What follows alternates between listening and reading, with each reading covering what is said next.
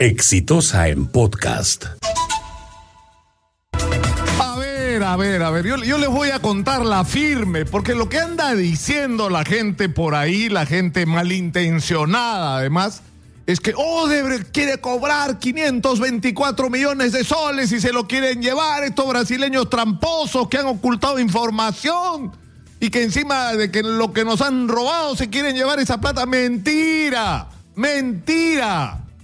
Como parte del acuerdo de colaboración eficaz, Odebrecht dijo, tengo 524 millones de soles para cobrar de la venta de la hidroeléctrica de Chacas. Y el acuerdo que se hizo con la Procuraduría fue claro. Bueno, señores, esos 524 millones de soles van a ser usados para lo siguiente. Primero, para pagar a los proveedores. ¿Sabe cuánto le deben a los proveedores, a los peruanos? A los micro, pequeños y medianos empresarios que son los que hicieron las obras por todo el país. 400 millones de soles.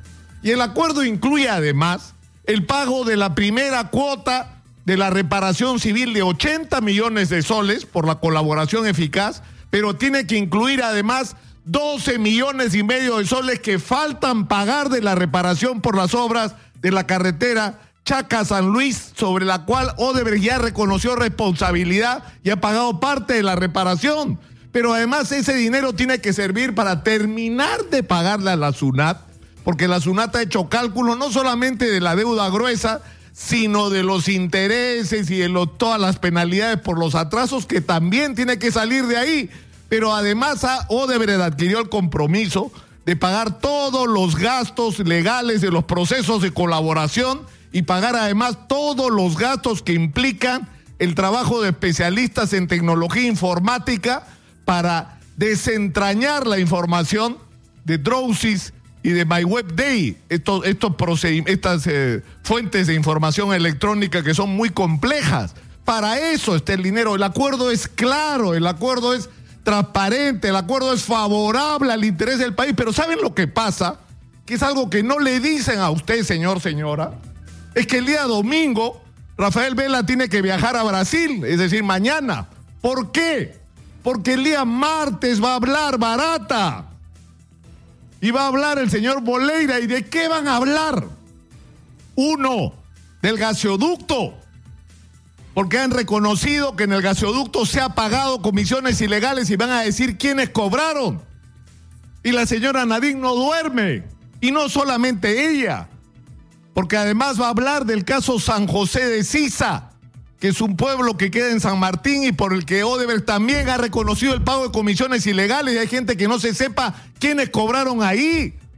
Pero no solamente eso, Odebrecht se ha comprometido a revelar la famosa planilla, la identidad de la... Ustedes saben qué era la planilla. Si usted va a hacer la interoceánica, hace campaña, pues en los medios. Uy, la interoceánica es indispensable. El país no puede vivir si no se hace la interoceánica. Uy, el gasoducto. Nos morimos si no hay gasoducto del sur. Eso costó. Periodistas cobraron por eso y esos nombres los vamos a saber el martes. Pero además, con toda esta información que ha venido de las fuentes eh, eh, clasificadas de información Drowsy y, y, by Web Day, hay un montón de seudónimos, de chapas, de chaplines, como quieran ustedes llamarse de personas que aparecen con lo que en brasileño, que es la versión, digamos, latinoamericana, el portugués, le, llaman los codinomes, es decir, los seudónimos. Bueno, lo que Odebrecht va a hacer el, el día martes es revelar uno por uno las verdaderas identidades de cada uno de estos seudónimos. Entonces hay gente que no quiere que eso ocurra. Hay gente que quiere que el acuerdo se caiga, hay gente que quiere que Barata diga, no, pues si, no me van a cumplir el acuerdo de los 524 millones, entonces yo no hablo. Esa es la intención de fondo. Les importa un comino el interés nacional, les importa un comino si el acuerdo es justo o no, si se cometió ahí un error o no. No, señor. Lo que no quieren es que avance este proceso y que todo se derrumbe y que la impunidad siga reinando en el país. Yo creo que tenemos que estar claros sobre esto. No, no descansa esta gente, pero van a perder.